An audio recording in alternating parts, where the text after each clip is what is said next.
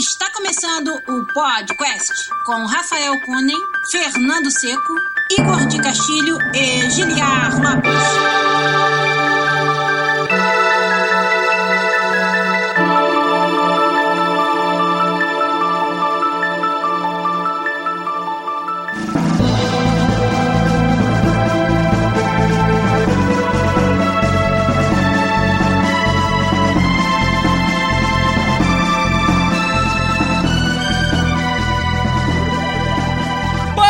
Podcast na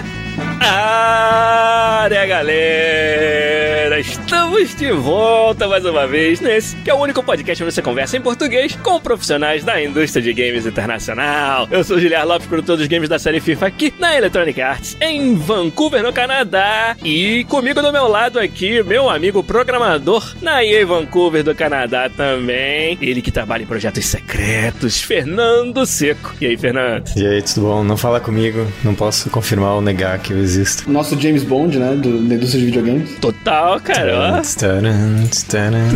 Fernando Seco já tá com a gente, já tá com a gente também. Ele ali do outro lado, ó, morenaço de praia, meu amigo. artista técnico lá da Bethesda Game Studios em Montreal, Igor de Castilho. E aí, Igor, tudo bem? Fala pessoal, beleza? Ironicamente, né, eu que tô no lugar mais frio aqui, eu sou o que mais tá aqui. A gente sacaneia ali no, no nosso screensaver, tem lá o negócio escrito esperando sair o sol em Montreal. E essa semana saiu o sol mesmo. O Igor pegou um bronze, como a gente fala lá da Rio A gente está no sol daí, né, pra aproveitar. É isso aí, cara. Mas ao invés de ficar lá aproveitando o sol, tá aqui fazendo podcast com a gente, ao vivo pelo Twitch pela primeira vez, a gente mudando de plataforma, aqui fazendo, ó, você que perdeu, tem que seguir a gente lá no twitch.tv barra podcastbr, que a gente tá né, usando essa plataforma agora muito mais do que antes, fazendo streams de jogos, eu faço streams de Sekiro aí direto, a galera tá acompanhando o Shinobi na sua jornada, tentando matar os chefes do Sekiro, anteontem foi bem legal, e agora também as lives do podcast a gente vai fazer via Twitch, a gente acha uma plataforma muito mais legal, que a galera vai poder participar muito mais facilidade e com menos lag, com menos delay pra gente. Eu vou precisar da ajuda de vocês aí, Igor e Fernando, pra ler o nome dos nossos ouvintes que já estão participando da live com a gente aí. Eu tô vendo aqui, ó, o Senhor Cevada, figurinha fácil do nosso Twitch tá lá. O Casino Tenchi, que é o nosso amigo Luiz, também tá com a gente. Rafael Santos, tem mais alguém aí? Dá um scroll pra mim no chat e fala, por favor, quem que tá acompanhando Ah, entrei agora há pouco, só tem esse pessoal por enquanto. Por enquanto só tem essa galera. Adriano Machado, Ele. Claudio Vicar, Commander Root, Ó. Kazeno Tenshi, Murder Mobile, hum. Rafael Santos Eu underscore gosto de fazer o seco falar esses nomes, cara. É Red. Rabbit, Senhor Cevada, The Kainub. Ó, o The K-Noob acabou de entrar aí também. Claro que agora a gente mudou de plataforma, a galera vai aos poucos se acostumando a acompanhar a gente no Twitch. Vamos começar, então, via twitch.tv barra podcastbr, a live de gravação do episódio 292. Vamos lá.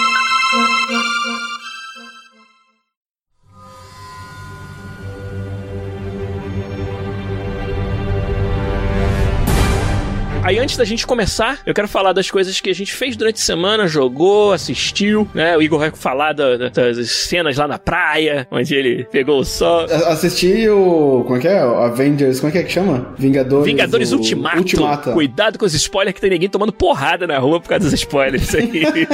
Não, só vou falar isso então.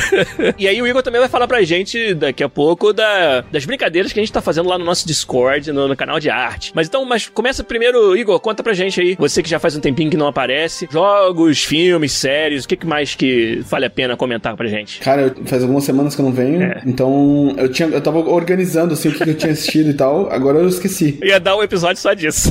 Mas assisti um monte de coisa, cara, assisti um monte de filme e tal. O que, que você achou do Avengers Endgame? Fala aí. Gostei, cara, gostei bastante. Acho que o que dá pra falar é assim, ó, um filme como esse só dá pra fazer quando você tem, tipo, 10 anos de cinematologia, sei lá, sabe? Sim, Tipo, de, de- de histórico de filmes pra poder narrar esse filme, assim, sabe? Porque esse filme, sem todos esses outros 22 filmes, seria só um saco de assistir, sabe? Entendi. Seria, tipo, um daqueles filmes que você fala, porra, eles tentaram fazer tudo num filme só. Esse filme só faz sentido porque existem 22 filmes, sabe? Tipo, eu acho que mesmo que quem não gosta de filme de herói tem que apreciar isso, assim. Porque eu não lembro de nenhuma outra coisa que tenha essa escala, sabe? Verdade. Que tem essa persistência, assim, onde tudo é canon, assim. Talvez o primeiro Hulk não é canon, canon, mas todo, todos os filmes deles são canon, assim, sabe? Sim. Tipo, nem Star Wars tem isso, nem, tipo, James Bond tem isso, sabe? É. Tipo, eu não consigo lembrar de nada em, em filme que tenha um escopo tão colossal Sim. e consiga ser tão coeso e, e as coisas conseguem evoluir pra chegar no ponto de você poder entrar num filme como esse, se importando com os personagens e se envolvendo com as histórias, assim, sabe? Tipo, e poder fazer o que eles conseguem fazer nesse filme. É sabe? verdade. Você tá dizendo que Justice League não fez isso? Isso é um baita de um troll. Cara, né? mas esse que não, dá, dá não, isso dó, é troll, assim, sabe? né? Do tipo, Isso é troll, né? dá dó da DC, tentar fazer isso, sabe? Do tipo, como que você consegue fazer isso, sabe? Do, Chico tipo, pega o bêbado e dá porrada, né, na rua, coitado. A DC, ela tentou fazer o- um Avengers com três filmes, assim, É. sabe? Tipo, não tem como, cara. Você precisa de muito feijão com arroz, assim, pra chegar nesse E, e eu ponto, tava sabe? comentando com o Rafa em off sobre isso, Igor, que deu um, um respaldo o fato de, de como foi construída essa saga dos Avengers pelo Marvel Cinematic Universe, deu um respaldo pro escritor de quadrinhos. Como é difícil o trabalho de alguém que mantém a coesão de uma IP dessa forma. Acho que finalmente o mainstream, o povo, o consumidor em geral, pôde apreciar o que a gente que era fã de quadrinhos já apreciava, que é essa continuidade. Você ter histórias que tem um span de centenas de obras, né? No caso dos quadrinhos. E isso, pra ver isso feito no filme, né? No, no- no mundo do cinema e da forma que foi feito, cara, eu, eu, acho fantástico. E isso pra mim, mais uma vez, valoriza a arte que são os quadrinhos, que pra muita gente era uma arte de nicho. Muita gente não sabia o que, que tinha de mais, o que, que tem de especial nas revistas em quadrinhos. E isso pra mim fica muito claro no trabalho do pessoal da Marvel no cinema. Mas é muito geração, né? Existe uma, uma sensação similar com Star Wars, assim, do tipo, Hum. as pessoas que assistiam Star Wars na década de 70. Mas todo mundo assistiu Star Wars na década de 70. É Aquela coisa do tipo, ah, não, eu era, eu era aquele hard nerd que foi assistir Star Wars no cinema quando eu tinha com sua idade, sabe? Todo mundo foi ver, porque todo mundo conhece Star Wars, sabe? Tipo. Não, não, não, não, não, não, não. Você tá desmerecendo o meu lado nerd e,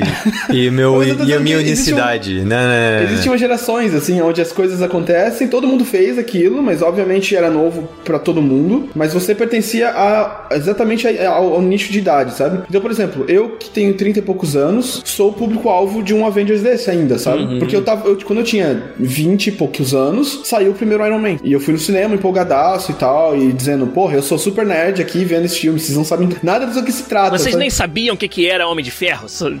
hoje pertence a todo mundo, assim, sabe? É. Tipo, todo mundo conhece mais o Homem de Ferro que o Batman, sabe? É. Bizarramente falando, mas é, sabe? Então, é bem legal, assim, você ver como gerações têm esses gaps, assim, e como essas culturas se, se espalham e definem gerações, assim, sabe? É, e que privilégio a gente tem de viver num tempo onde a gente tem esses filmes do Marvel Cinematic Universe pra gente assistir, né, cara? Eu, eu, eu fico, assim, extasiado mesmo. Só de poder participar disso, né? Eu fico muito feliz, porque vim dessa, dessa cultura dos quadrinhos e, porra, Fernando mais ainda. Fernando era colecionador, né, de revista do Spider-Man aí, já mostrou pra mim a coleção dele na casa dele uma vez. O que, que você sente, Fernando? Você tá quietinho aí, mas também se sente um pouco, talvez, não sei se é validada a palavra, mas pelo fato de você ver o valor disso muito antes até de existir no cinema e agora ver todo mundo apreciando uma arte que a gente já, já apreciava. Sim, mas uma coisa que eu acho bem interessante é que eu acho que os personagens meio que transcenderam o que era o quadrinho, assim, isso eu acho legal, porque o Iron Man no quadrinho, ele era massa, mas ele não era tão massa. Tinha um monte de personagens que eram, tipo, bacaninha, assim, sabe? E agora eles são ultra fodas. Talvez a, a indústria toda aprendeu como criar personagem, como dar background pra eles, sabe? Como dar substância pra eles, de forma com que ele, ele vire um cara interessante, sabe? O Ant-Man, por exemplo, você assiste Ant-Man, e Ant-Man and Wasp, tipo, é super divertido, o cara tem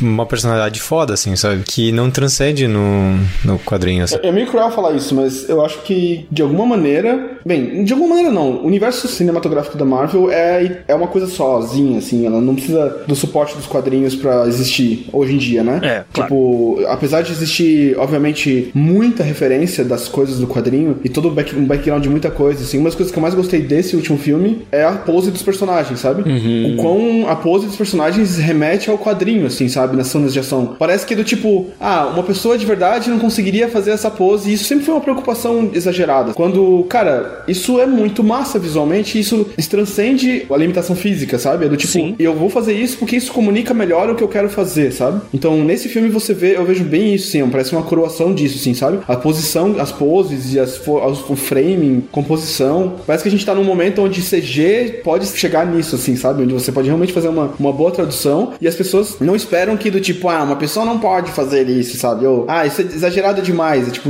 as pessoas conseguem olhar pra aquilo sem ficar com aquelas restrições limites de, de o que é possível, o que não é possível, sabe? Mas isso é uma coisa interessante que, por exemplo, no primeiro X-Men, eu acho que foi toda uma educação de, game, de, de quadrinhos pra sociedade, né? Porque no primeiro X-Men, né, a preocupação era nada, por exemplo, Wolverine de colã amarelo, de jamais, né? Era tudo cara sério, assim, sabe? Não, eles fazem uma piada disso, né? É, Eles então. fazem piada. E, tipo, você esperava o quê? Um colã amarelo? É, então. Tipo, Sim, eu esperava um colã É, amarelo. pois é. Eu acho que no o segundo X-Men, eles já começaram a ter essa coisa, tipo, ah, é sério, mas consegue ver os hints de quadrinho ali, sabe? Aí eles meio que chutam balde, assim, com o da Fênix Negra, assim, porque a Fênix é muito quadrinho, sabe? Pra aquele momento. Começa a ficar um pouco mais caricato ali. É, né? Exato, aí daí que meio que cagou tudo, assim, sabe? Mas os outros meio que pegaram. O, Spy, o primeiro Spider-Man tem bastante coisas, um pouco mais sério, menos cômico. O segundo já é um pouco mais flexível. Tem o Octopus lá que dá um tom de quadrinho muito genial, assim. E vai indo, assim, sabe? Aos pouquinhos, assim, gotinha por gotinha, vai meio que dizendo, galera, isso é possível, sabe? Ó, galera, isso é comum, sabe? E dá pra dizer que o próprio Marvel Cinematic Universe também foi ajustando a fórmula no caminho. o quanto de sério versus humor versus, sabe, fantástico e, e mágico. né? E, e, claro, cada personagem tem uma, uma dose disso. Se você pensar no Capitão América, é um personagem muito menos, vamos dizer, mítico e mágico do que o Doutor Estranho, por exemplo. Ou até o, tudo que acontece em Asgard tem outra, outra pegada de mítica, assim, que nos outros filmes não necessariamente não tem. Aí você vai pra história de um herói mundano, entre aspas, como um Homem-Aranha, onde os problemas que ele resolve são problemas mais mundanos. Que, sabe, eles souberam, cara, fazer um, um universo onde tudo isso é possível. E isso é fantástico. Eu, pra mim, é por isso que eu falei, novamente, eu fico feliz de ter a oportunidade de, de, É. de experimentar isso, Eu né? acho que o Igor vai completar bem o que eu vou começar a falar, mas eu acho que o fato de eles derem as IPs pra pessoas diferentes, com backgrounds diferentes fazer, Hum. eu acho que isso adicionou muito personalidade em todas as coisas, sabe? Por exemplo, se você pensar no Guardians of the Galaxy, Sim, Thor Fernando. Ragnarok, sabe?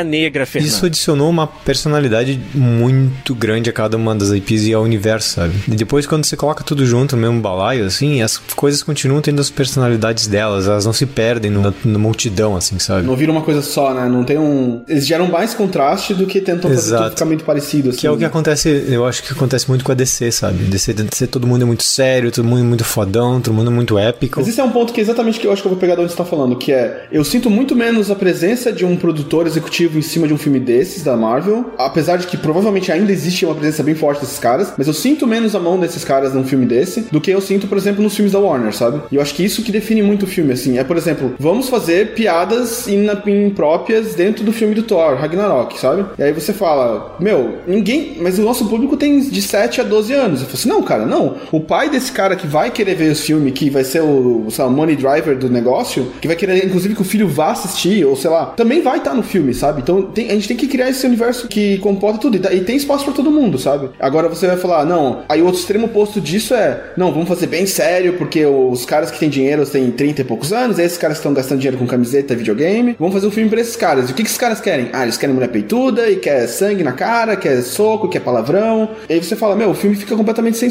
Aí você fala, qual que é o personagem que ele fazer isso? Super-Homem. Fala, meu, mas o Super-Homem não tem nada a ver com isso, sabe? Não, foda-se, faz funcionar. Você sente que o processo criativo de um filme desse acaba virando um- uma bagunça dessa, assim, do tipo, ah, mas tem que ter isso, tem que ter aquilo. Ah, essa cena não pode ter isso, tem que ter mais gente no filme. não, olha, olha o, que a, o que a Marvel tá fazendo, sabe? Tipo, tem que ter mais gente, tem que ter uma cena com trocentos mil personagens se batendo pra tudo que é lado, sabe? Tipo, meu. E daí, de repente, um dia sai Deadpool.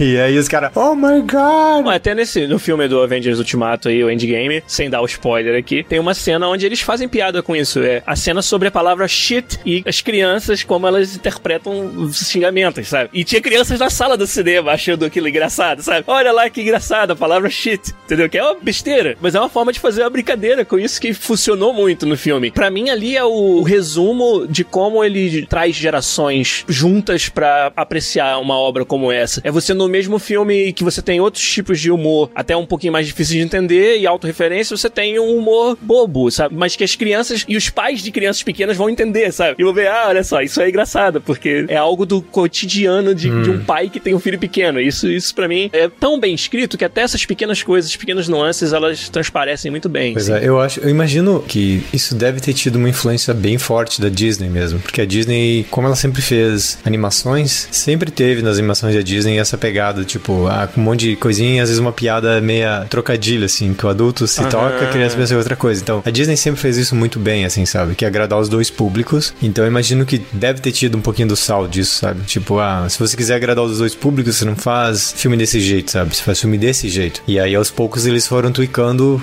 a fórmula, sabe? Legal, cara. Acho que só o que a gente pode falar é recomendar para as pessoas assistirem o Avengers Endgame aí. Vamos co continuar as conversas no alto nível com o Sonic? Trailer Boa, do Sonic. Igor! Como que a gente pode não falar do trailer do Sonic essa Eu semana? vou pegar uma água.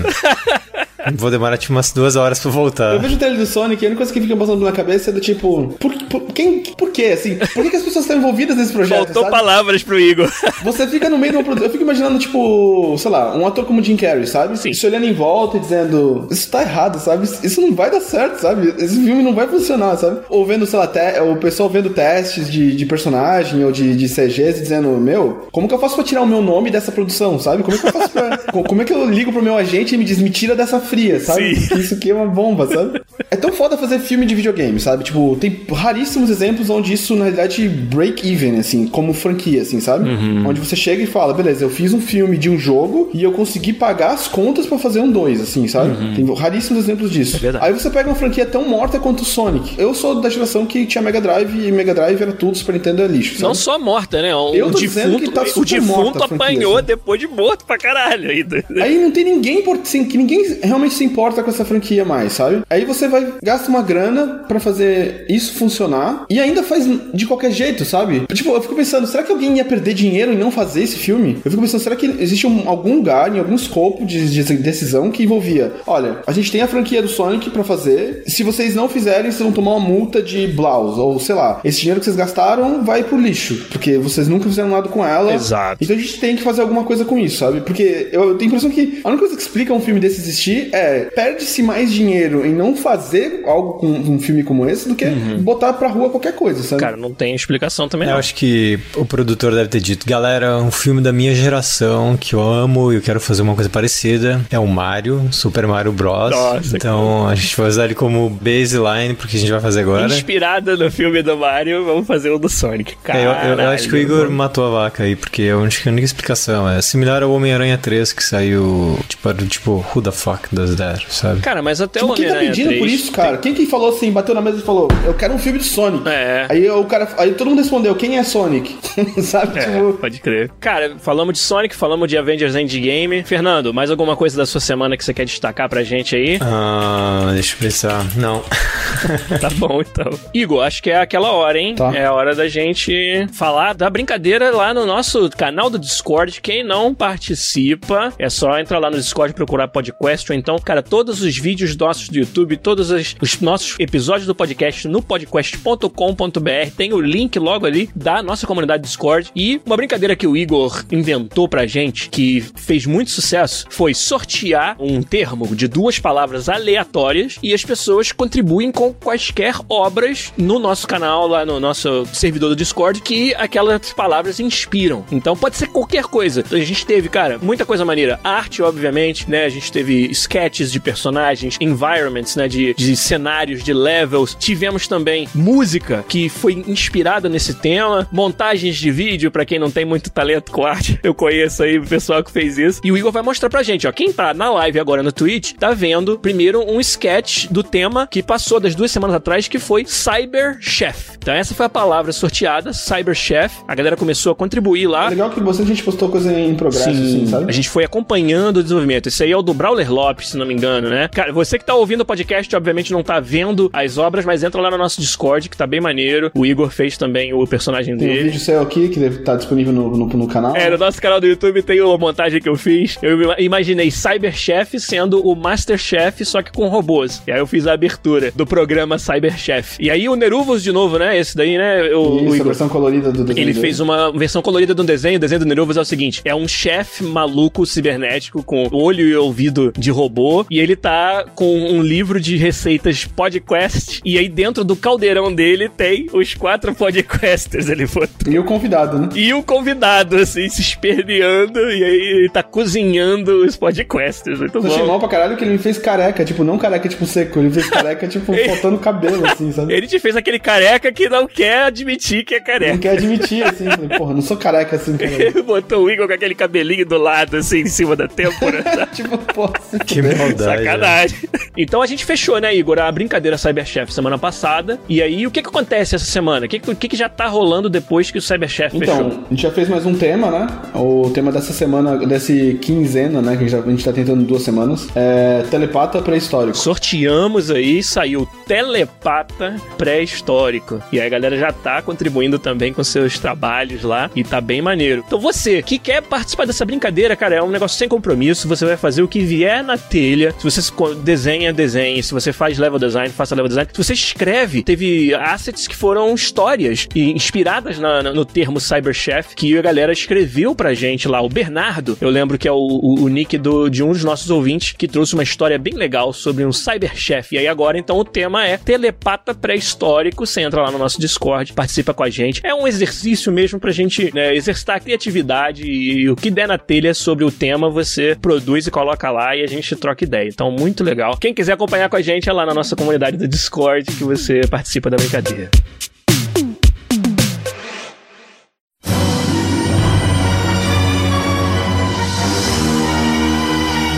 E aí, hoje no assunto principal do podcast 292, estamos aqui, Igor, Fernando e eu, e a galera do chat, para falar sobre um assunto muito interessante que, quando a gente joga os games, estão sempre aí na nossa frente. São os vilões. A gente quer fazer aqui um, um elenco dos melhores ou piores vilões da história dos videogames que a gente lembra aí. Então, Igor ou Fernando, quem que quer começar a trazer pra gente um vilão foda dos videogames? A galera do chat também, postem os seus aí pra gente lembrar e comentar. Tá, eu vou começar. Eu acho que um dos vilões mais icônicos pra mim quando eu era criança é o Kafka, do Final Fantasy XVI, que aí. é o boss final. Spoiler. Eu acho que ele era épico. Ele foi o primeiro vilão que tem uma fuga cômica e é desastrado, assim, sabe? Que eu joguei.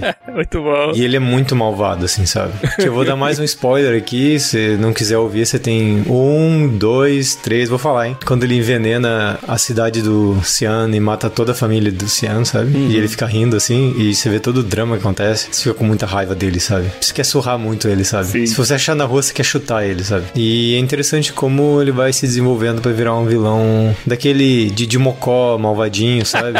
que envenena as pessoas, assim, pra aquele cara que corrompe as pessoas e tenta destruir Sim. o mundo, sabe? A evolução aos pouquinhos. Aos pouquinhos o caralho, né? 80 horas de evolução. É.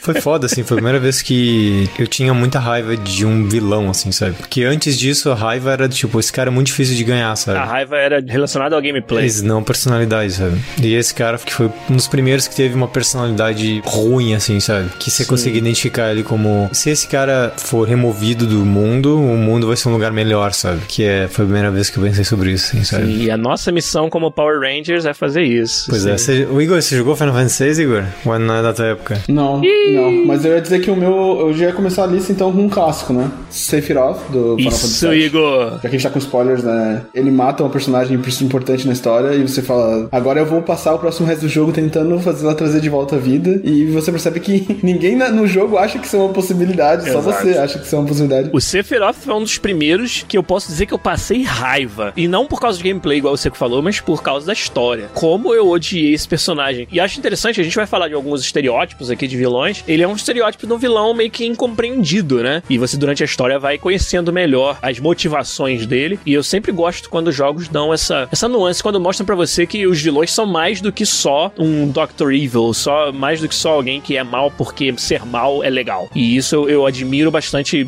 Pra mim é, é um sinal de construção bem feita de um personagem. E o Sephiroth foi um dos que eu mais me envolvi assim na história mesmo. E grande parte do que eu amo do Final Fantasy VII se deve ao fato desses personagens ser tão bem escritos assim. Tenho mais exemplos aí. Você tem um exemplo pra falar? Ah, eu tenho, né? Se a gente continuar nos JRPGs, tem o Magus do Chrono Trigger, que durante boa parte da história você acha que ele é o, o vilão, que ele é o, o último desafio que você vai enfrentar, e depois você descobre que não, que o problema é muito mais embaixo, que ele tem também seus próprios medos, né? E se descobre a backstory de um personagem que não era mal desde que nasceu, sabe? E, e você entende isso, inclusive, o, no Chrono Trigger, o Magus pode se tornar parte da sua party se você decidir perdoá-lo. E isso pra mim é muito poderoso, né? Mais uma das muitas mensagens que eu acho acho que o Chrono Trigger tem dentro da sua história, da sua mecânica, que pro Giliar, sabe, novinho lá, experimentando esse jogo pela primeira vez, foi muito, foi muito forte. No caso do Magus, é uma história de compaixão, uma história de redenção, que você enfrenta, cara, uma das lutas mais difíceis é o primeiro skill check do, do jogo, é o castelo do Magus, onde tem subchefes e o chefe no final, e você pena, cara, você sofre pra cacete pra matá-lo, e coisas acontecem depois que vão mudar a história do jogo para sempre, você fica puto, e você ainda assim é dado uma oportunidade de você ver pelo lado do personagem e perdoá-lo, trazê-lo pra sua party, e aí ele te dá uma força que você não tinha antes para continuar. E você, como tudo no Chrono Trigger é assim, você pode decidir não perdoá-lo, e aí beleza, o jogo continua. É um personagem que não tá na tua party agora que você vai ter que compensar. Essa construção toda de como a personalidade do personagem, é, a história, como você vai e volta no passado, que o Chrono Trigger era sobre viagem no tempo, e descobre quem era o Magus e qual é a backstory dele, tudo isso assim foi muito bem amarrado e com consequências de gameplay, que é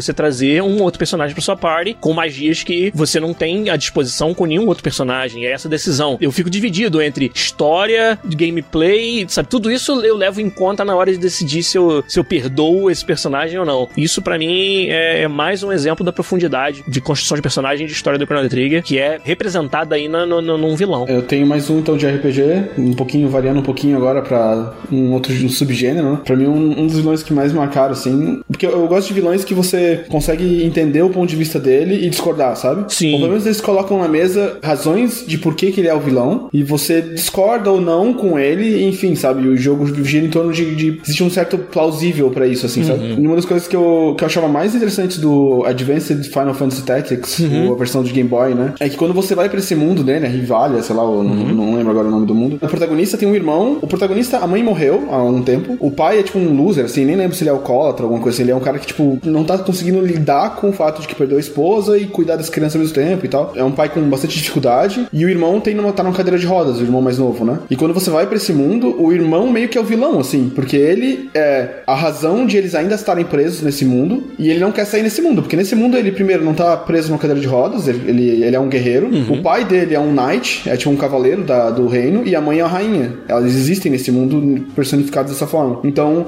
enquanto você é o protagonista e você quer voltar para casa, o seu trabalho é convencer o seu irmão de que você, vocês têm que voltar para casa, assim, sabe? E ele é meio que a razão de você estarem presos nesse mundo, assim, sabe? E você fala, meu, eu entendo ele, porque ele não quer voltar pra casa, sim, sabe? Sim. Tipo, é bem foda isso, assim, sabe? Bem foda. Então, é uma das coisas que eu ainda quero que a gente conversa, converse depois de falar de alguns exemplos é gêneros e definições de vilões. E esse entra num gêneros que eu acho mais complexo, assim, que sim. é o que é um vilão, assim, sabe? Acho que um exemplo para um outro vilão, para complementar o que você falou bem, é, o Adriano Machado lembrou do Bioshock aí no chat. Ele até citou o Atlas, mas eu diria que o Andrew Ryan é um vilão muito mais interessante no Bioshock 1, porque ele é o vilão que não sabe que é vilão. É o vilão que, na cabeça distorcida dele, na leitura que ele faz da realidade, ele tá fazendo um favor para a humanidade. Ele tá fazendo a coisa certa. Ele tá exercitando uma ideologia que ele acha que é a ideologia perfeita, que é a forma de viver que vai resolver os problemas de toda a sociedade. Então ele, ele se acha um herói, ele se acha um mártir, sabe? Ele acha que ele tá construindo Rapture e, e fazendo com que Rapture seja a versão perfeita do mundo. Essa, vamos dizer, desilusão dele, essa delusional dele é,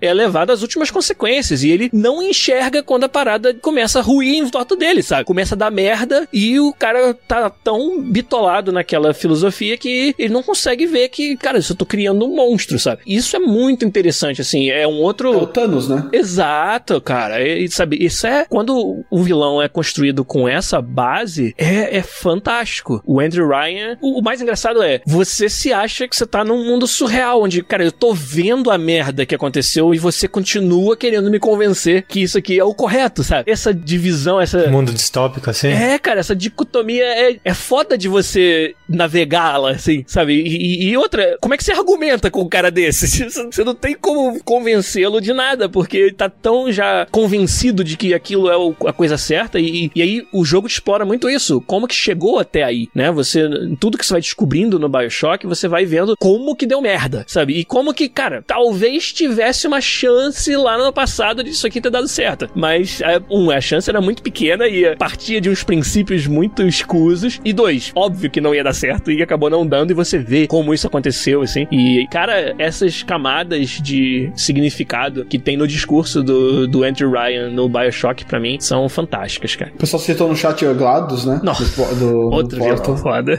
Que é um vilão bem foda, assim. É um vilão divertido, assim, né? Tipo, Exato. né? você termina o jogo e quer comprar uma camiseta com um vilão na estampa, assim. É. Extremamente carismático. Que é uma qualidade que é foda de vilão, assim. Eu acho que um bom vilão ele tem que ser carismático, assim. Que, é- que vai com a falta de ele ser plausível, assim, sabe? Eu acho que quando você consegue se simpatizar de alguma certa forma com a ideologia do vilão, mesmo que você discorde dela, você entende? Beleza, eu entendo o seu ponto de vista, eu só, ah, eu só discordo fundamentalmente, né, com o seu argumento, sabe? Eu acho que isso faz um vilão carismático, assim, sabe? Tende a, carisar- a ser carismático, assim. Acho que a insanidade, a- o fato dela ser um robô, ajuda bastante na GLaDOS nisso, assim, sabe? É. Fora o senso de humor, a tentativa de senso de humor, que acaba sendo um ótimo senso de humor dela, assim, sabe? É bem curioso, assim. É um ótimo exemplo de um vilão, assim. É, eu acho bacana que quando a narrativa cria coisas, assim, sabe? Não tem nada de, de videogame, né? Tem a ver com só como conta uma história boa, assim, sabe? É verdade, porque uma- uma- isso é uma das outras coisas que eu queria levantar, que é tipo, um bom vilão, ele cria obstáculos, né? Mas na verdade ele não cria obstáculos, ele cria a motivação, né? É. O vilão de videogame, ele existe para que você queira chegar em algum lugar. Então imagina um, GTA onde você pode ir pra qualquer lugar. Se você não tem um, um vilão, ajuda você a guiar nessa experiência, pra você não ficar perdido, assim, né? Sim. O vilão vai explodir uma- um prédio, então você sabe que você tem que ir até aquele prédio pra impedir ele ou fazer algo a respeito. Se essa motivação não é adequada, você simplesmente não faz nada, assim, sabe? O Breath of the Wild, sabe? Que é um exemplo até melhor nisso. Você tem um vilão onde ele tá lá e você percebe que ele é tipo um deus encarnado, assim, sabe? Porque ele claramente se manifesta como uma coisa que é sobrenatural. Então, apesar de a qualquer momento você pode, poder ir lá e encontrar com ele, você fica com esse receio, assim, dizendo, cara, eu preciso estar mais bem preparado pra isso. E isso é suficiente pra te motivar a explorar o jogo inteiro e dizer, beleza, agora eu tô pronto, sabe? Tipo, agora eu tô pronto a enfrentar o Ganon, sabe? É, o, o vilão, ele é parte fundamental do que faz o herói ser o herói. É, o vilão é aquele cara que ele faz uma diferença na vida do herói no sentido de que se o herói não fizer nada, dá merda. Então o herói se sente compelido a sair da sua inércia e, e conquistar alguma coisa e fazer alguma coisa. E quase que justificando a existência do herói. Isso é, um- é uma parada poderosa, é um artifício poderoso de, de escrita de histórias, principalmente de aventura, onde, onde o vilão tem esse papel. Eu tenho um exemplo de um vilão Diga que aí. não é chefe final, sabe? Que ele é vilão dentro do jogo. Alguém de vocês aí do chat ou que tá no podcast que jogou Baldur's Gate? Claro, né, Fernando? Então vai ter spoiler, hein? Fecha o olho se não quiser ouvir spoiler. No jogo, começo do jogo, você é fraquinho, tá? Você com sua amiga da, da cidade e você encontra no meio do caminho um guerreiro e um ladrão e um mago. Os dois são Chaotic Evil. E eles oferecem ajuda por dinheiro. Aí você pode escolher sim ou não. Eles vão voltar a te encher o saco se você dizer não, mas você normalmente diz sim, porque eles são bem fortes. E você joga o jogo inteiro com eles, você equipa eles, deixa eles bem foda. Eles ficam bem, tipo, parte fundamental do time. E você joga, joga, joga, joga. Você chega no final do jogo e você sobe a torre para enfrentar o malvadão em Baldur's Gate. Aí você entra na sala e aí Baldur's Gate tem uma coisa bem interessante que baseado no alinhamento dos personagens, eles podem brigar dentro do grupo. Então no decorrer do jogo, o seu mentor sugere você buscar ajuda com os amigos dele, que é um paladino e uma druida. E aí os dois, por causa do alinhamento deles é diferente, no meio do mapa às vezes pode dar um trigger e os, e os dois, de- tipo, eles mudam de alinhamento, você não tem controle sobre eles, começa a brigar até se matar, assim, sabe? Botou um paladino e dois personagens Chaotic Evil na party. O que que você acha que vai acontecer? E aí eles ficam sempre dizendo, não confia nesse cara, não confia nesse cara, blá blá blá. E, mas, pô, eles são fortes, né? Você vai até o final do jogo com eles e tal.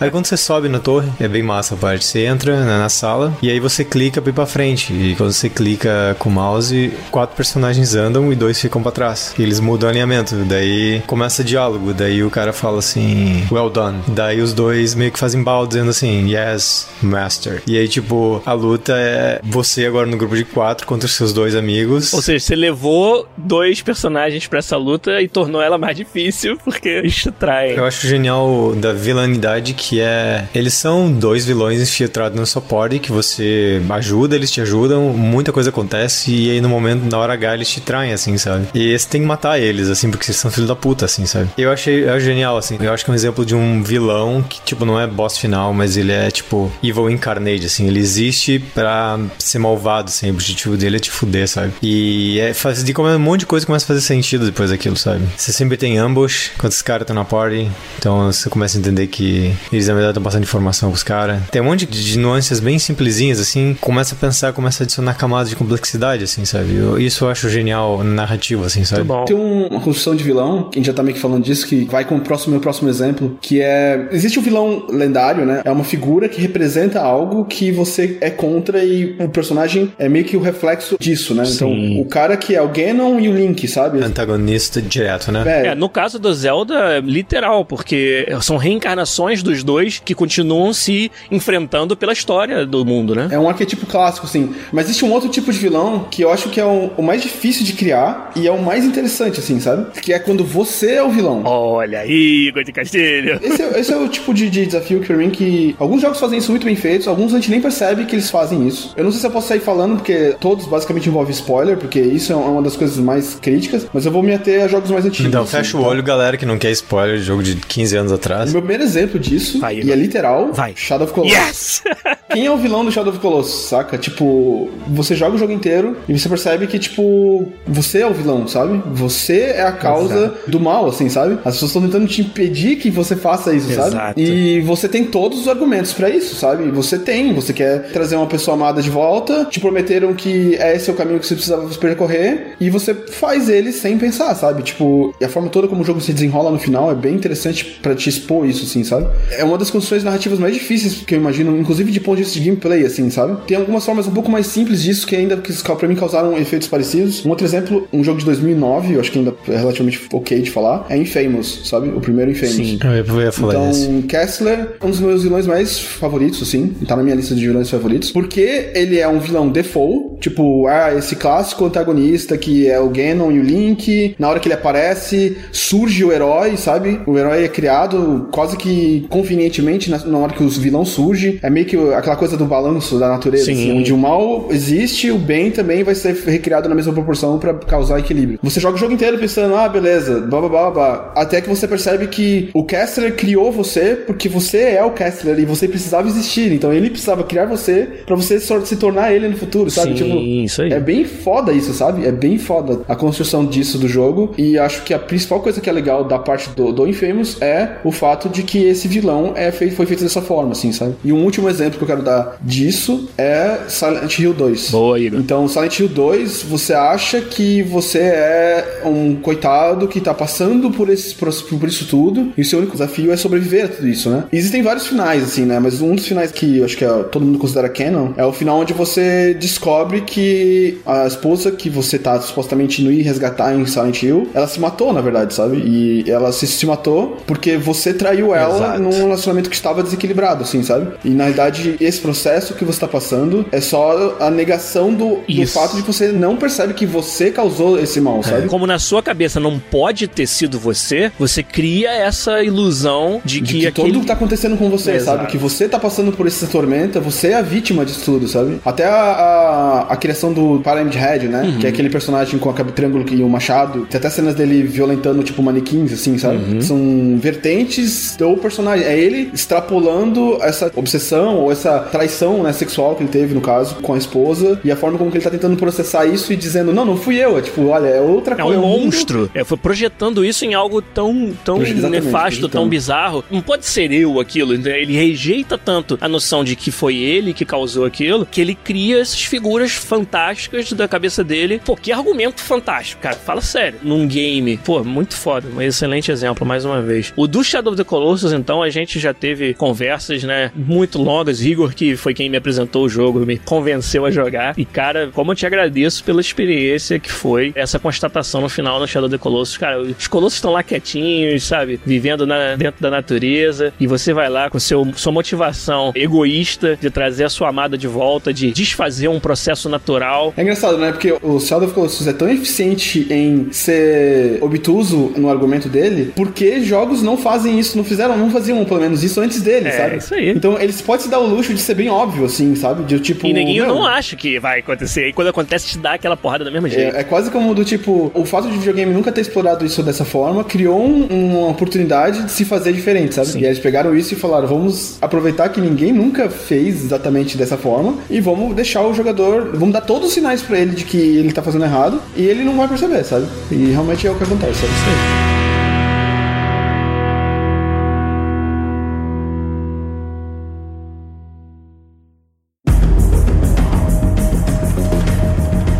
pessoal do chat tá falando bastante dos vilões da série Far Cry. Acho que vale a gente falar. Vilões um pouco mais no sentido literal, muitos deles. Você pensa no Vaz do Far Cry 3, o Pagamin do 4. E no 5, o pessoal lá da seita, o John Seed, que é o, o, o chefe da seita. Eu não cheguei a terminar o 5 para poder falar com mais propriedade, mas dos outros. Eu acho que todos eles, uma coisa que tem em comum é que muito bem atuados, muito bem construídos, muito bem representados no jogo. Eles realmente fazem você ficar com raiva, fazem você acreditar que aquele cara realmente vive aquilo que ele prega e vira um, né, um motivador lá. É a cenoura na sua frente pra você continuar jogando. É chegar e mostrar para esses chefes desses jogos Far Cry quem que manda. Isso é muito legal, muito bem feito. É uma das séries que tem alguns dos melhores vilões construídos aí, é o Far Cry. Com certeza, gosto bastante. O que mais? Mais algum que vocês conseguem pensar aí? Eu consigo pensar um, vilão, mas ele é, tipo, não é vilão o boss fight e tal, mas eu acho que um vilão que, que eu acho que causou uma, uma impressão absurda pra mim, a primeira vez que eu vi ele, foi o cara da motosserra do Resident Evil 4. O Wesker tava na minha lista aqui, mas eu achei que ele é muito clássico. Cara, é porque,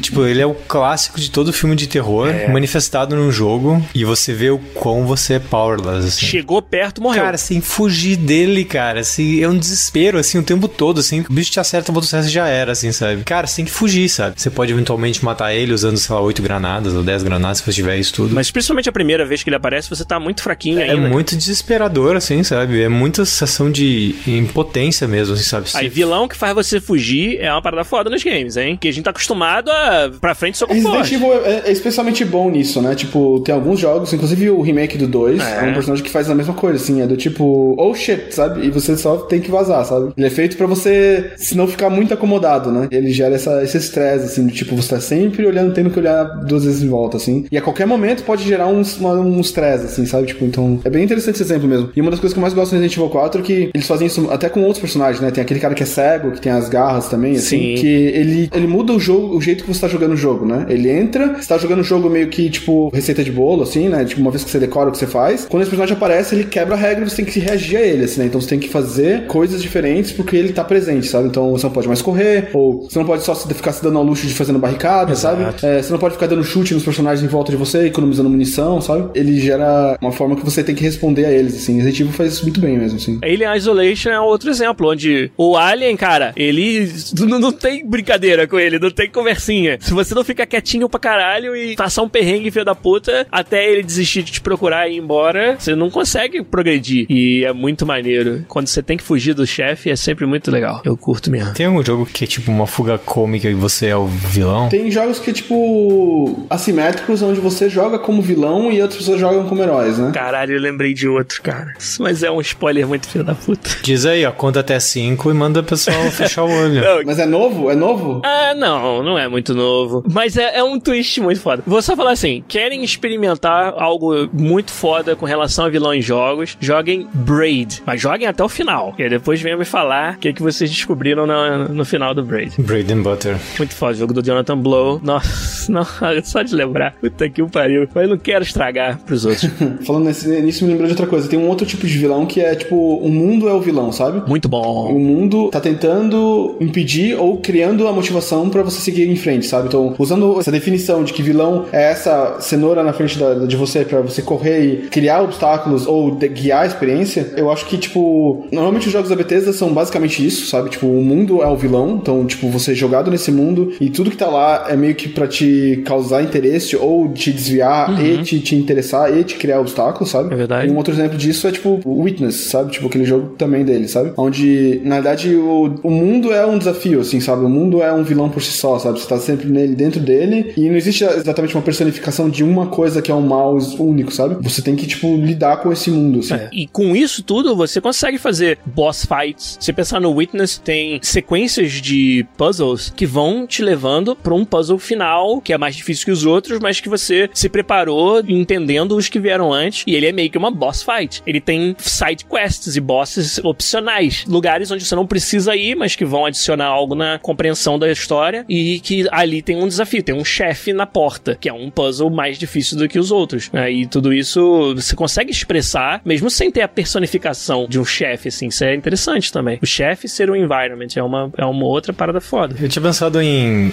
um vilão que ele é muito filosófico. É um jogo novo, chama, do, do Nier Automata. Hum, é. O vilão final do jogo, ele é um androide. Tipo, ele faz muita coisa para tentar entender por que, que as pessoas eram do jeito que eram. Por que, que elas gostavam das coisas que elas gostavam, sabe? Então tem várias horas que ele tá refletindo com o tipo irmão dele, que parece ser um clone. Tipo, por que, que eles comem maçã? Qual é a graça de comer maçã, assim, sabe? Ah, por que, que eles sentavam na mesa para conversar, sabe? Qual é a graça de ver pôr do sol com outra pessoa, assim, sabe? Sim. Então tem muitas coisas que eles. Ele, ele cria situações que ele quer ver como o mundo reage aquilo, sabe? Ele quer sentir humano, sabe? Ele lê livro, ele pensa, ah, então o livro aconteceu tal coisa, assim, sabe? Então eu vou tentar recriar isso para ver se eu consigo entender esse sentimento, sabe? É como a gente tá falando de Android e existencialismo, é um vilão sobre autorreflexão, assim, de quem sou eu, por que, que eu tô aqui, por que, que eles quem foram meus criadores. Incompreendido, é. É o tipo do vilão incompreendido. É tipo, tipo, ah, os meus criadores gostavam disso, sabe? Tipo, eles eram tão burro comparado comigo, sabe? Tipo, por que, que eles gostavam disso, sabe? Eu não consigo entender qual é a graça, sabe? Aí tem vários momentos assim que você consegue, que no Gillette falou assim, se meio que colocar no lugar do cara e dizer assim, pô, por que, que a gente, sei lá, senta no pôr do sol com outra pessoa pra ver o pôr do sol e conversar, sabe? Tipo, é tão perder tempo, qual é a graça disso? E, mas você sabe que não é perder tempo e, e, é legal isso, sabe? Mas, tipo, na praticidade ele não consegue ver valor. Então é bem interessante. Até o momento que fecha o olho que eu vou falar spoiler. fecha o olho. 3, 2, 1, ok? É, tá no Twitch, pô. Se fosse só podcast, né? Até no momento que quando você mata ele, ele tem, tipo, ele assim, ah, agora eu entendo o que é, tipo, morrer. E esse é o sentimento de estar tá, tá passando, sabe? Transcendendo isso, sabe? Ele finalmente entende. Ele é a redenção dele é no momento da morte dele, assim. É e foda. é tipo, a reflexão e tudo, você fica assim, pô, ele tá feliz que eu matei ele, assim, sabe? É bem final do Blade Runner, assim, sabe? Quando o Rudiger Hauer morre, morre sentado no topo do prédio. Ó, vou falar mais um, e vocês vão até achar que tô zoando, né? Vai achar graça. Neymar, na Copa de 2008. Não, isso aí não tem graça. O Bowser, cara, é aquele vilão que ele nem sabe por que, que ele é vilão, sabe? Ele, simplesmente ele foi programado pra raptar a princesa. O que, que ele vai fazer com a princesa? Não sei, vai casar com a princesa, não sei. Mas ele tá lá, cara, todo dia tentando, batendo o cartão. É igual aqueles desenhos do, do Coyote, que ele bate o cartão e vai ser o vilão por, durante o, das 8 às 5. Outra coisa muito legal é como a Nintendo, nos jogos, vamos dizer, acessórios ao, aos jogos principais do Mario, como ela brincou com a personalidade do Bowser. O Bowser, ele é um vilão, assim, desengonçado, né? Ele se acha mal pra caramba, mas ele acaba sendo engraçado, sendo ridículo, assim, né? Ele é todo, todo grandão e, e às vezes fofo até. O Bowser, ele consegue quase ser só um... Só precisa de um abraço. Ele só precisa de um abraço, sabe? É muito legal como a Nintendo conseguiu, né? Tipo, cara, parece uma coisa idiota. O que que vamos botar aqui? Um, sei lá, um, um dragão, sei, não sei o que, que o Bowser é, uma tartaruga dragão pra ser o vilão do jogo e, e isso se tornou um personagem tão interessante, assim, muito maneiro isso. É, o pessoal citou ali, o Cevada mencionou o Robotnik, né? É. Tipo, o, o que é interessante do Robotnik é que ele é meio que tipo um, uma crítica à exploração capitalista, assim, né? tipo, eles estão lá na natureza e tal, Green Hills e tal, e a última fase é tipo lá na, na indústria com fogo e fumaça, tudo que é lado, saca? E ele transformando coelhos em robôs, assim, saca? Então, tipo, é uma mensagem, tipo, eco-friendly do Sonic, saca? Pô, Robotnik. Robotnik. Ou o Dr. Eggman. Tinha essa também, que o, o vilão tinha um nome diferente, dependendo de qual versão do jogo que você jogava. O que mais? O que, que faltou? Na nossa lista de vilões? Deixa eu ver. Um monte, né? Mas agora lembrar.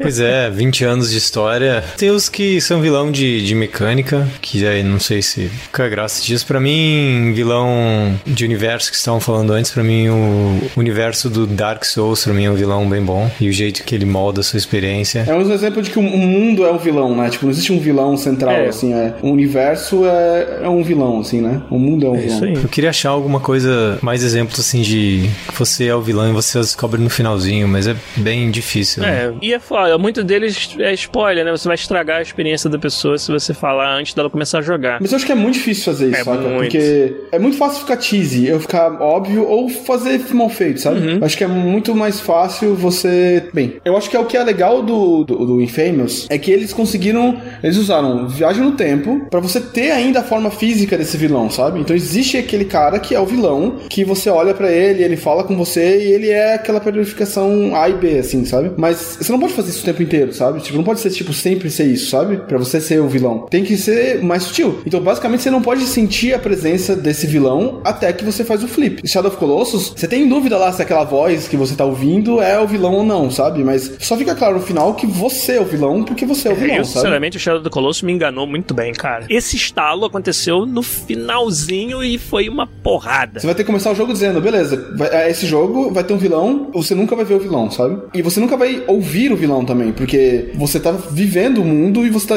né? Você é o vilão, então você não pode simplesmente receber uma carta ou você vai ter que jogar com coisas com argumentos como per- perda de memória, Sim. como por exemplo, sei lá, a perspectiva do jogador, então você vai ter que criar uma perspectiva de que o mundo é um vilão onde você tá indo atrás e as coisas são contra você, como o Silent Hill faz, pra chegar no ponto que você fala, não, beleza, é só a perspectiva sua que tava errada, sabe? Então, ou seja, isso requer um cuidado, um, um direção Eu foda, vou assim. dizer, um- eu tenho um exemplo disso. Ele é meio nuante, assim, sabe? Mas eu vou, vou falar igual. Eu acho que na história do videogame, pra mim, uma das melhores, assim, narrativas que eu já joguei foi a Dark Brotherhood, do Oblivion. Tem uma, uma parte da narrativa, fecha o olho, você tá, vou falar, foda-se. Adorei que fecha o olho. Eu gostei É, o fecha o olho é bom. Podcast vai com fecha o olho também. Vai, É claro que vai. E aí, assim, quando você tá bem avançado no ranking, o seu, seu mentor, o Lucian, começa a dizer pra você, ó, tem traidores na Dark Brotherhood. E isso começa a matar os traidores. Até um ponto que você começa a perceber que tem uma coisa errada. Tem alguma coisa errada acontecendo. E o Lucian começa a achar uma coisa estranha. Ele se conversa com ele uma vez. Ele fala assim, olha, cara, a gente tá matando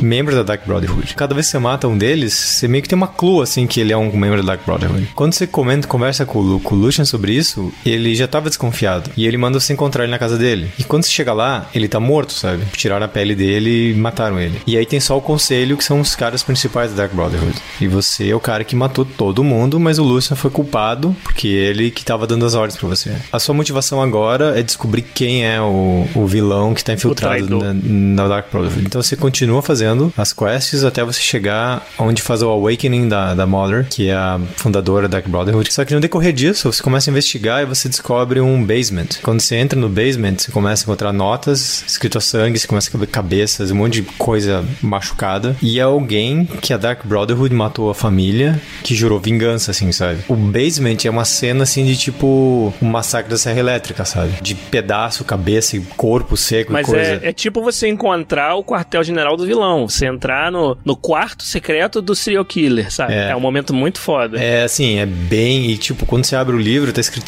Que todos os livros da Bethesda tem escritinho, bonitinho, assim, né? Quando você vai folheando, começa a mudar o jeito que é escrito com raiva, assim, sabe? Até que rasga tudo, assim, sabe? E aí você descobre que ele tem, qual é a motivação. E aí a motivação final é: vou matar a Mother, sabe? E aí você descobre que você tem que levar consequência ao máximo, fazer um plot que faça todo mundo fazer o summoning dessa Mother. Cara, e tipo, tem muita bagagem, você não sabe quem é, mas você sabe que você tem que fazer. Você sabe que vai dar merda naquele, naquela hora. Quando você chega lá e invoca a, a Mother, tipo, na hora, esse mago, ele mata todo mundo e vai matar a Mother, assim. Ele se revela. É a hora que ele tira o, tira o capuz e se revela. Quando isso acaba, não existe mais estrutura no- na- nessa Acabou guilda. a Dark Todo Brotherhood, mundo sobrou morreu, você. só sobrou você, sabe? Pra mim foi foi mind blowing assim, sabe? Tanto que depois quando, por exemplo, eu joguei o Skyrim e eu joguei toda a Dark Brotherhood, pra mim foi muito underwhelming assim, sabe? Foi Porque não muito- tinha como ser. Não, eu, eu sei, É a tipo melhor assim, quest da história dos videogames, quase, essa Dark Brotherhood do Oblivion. Tem umas coisas que acontecem que são muito sutis, assim, você ganha Shadowmare, que é uma, um cavalo, você ganha a roupa do Lucian, que agora você é o Lucian, que você é o mensageiro. Então, essa é a guilda de assassinos que, tipo, você faz coisas absurdas, assim, tipo, ir numa party e matar todo mundo da party, sabe? Que é uma das quests mais massas, assim, já feita. E você é um vilão, assim, sabe? E mas dentro da sua guilda tem um cara que é mais vilão que você, sabe?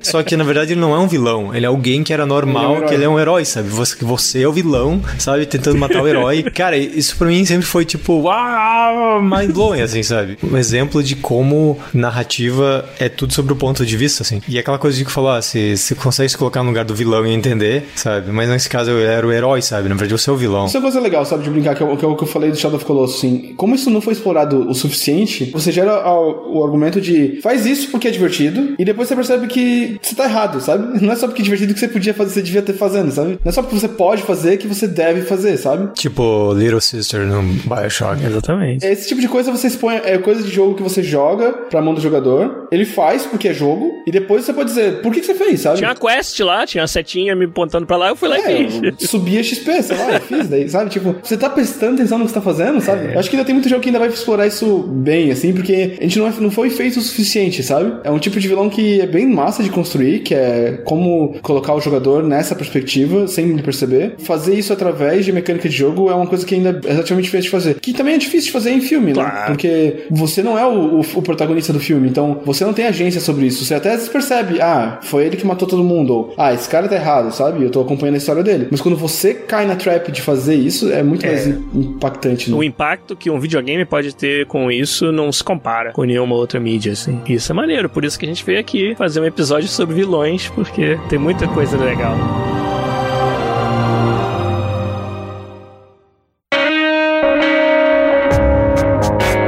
Isso, gente. A gente vai fechando por aqui o episódio 292 do podcast. Muito legal a, a companhia de vocês pela primeira vez no Twitch. Você que perdeu, segue a gente lá, vira nosso amiguinho no Twitch lá no twitch.tv barra podcastbr. Você acompanhar sempre as nossas lives aqui de gravação que vão ser feitas nessa nova plataforma novíssima que é o Twitch. Né? O Rafael Santos perguntou se vai sair o vídeo no YouTube. Vai sim, a gente vai exportar pro nosso canal do YouTube. Pra quem acompanha por lá, não vai ver ao vivo, mas pelo menos vai ter a live lá à sua disposição. Lembrando que vocês entrem lá no nosso Discord. Todos os nossos vídeos têm o link do Discord, todos os nossos episódios lá no podcast.com.br. A gente coloca lá o link pra você participar da brincadeira do Telepata Pré-Histórico e muitas outras que a gente vai fazer aí no futuro com certeza. Mas vamos ficando por aqui nesse domingão. Igor de Castilho, obrigado, um abraço pra você. Aproveite seu domingo aí, meu querido. Valeu, abraço. É nóis. Fernando Seco também, obrigado mais uma vez. A gente se vê amanhã no trabalho. Falou, senhores. Valeu, gente. Um abraço pra vocês. Giliar Lopes se despede aqui. Valeu. Até semana que vem com mais um podcast. Tchau.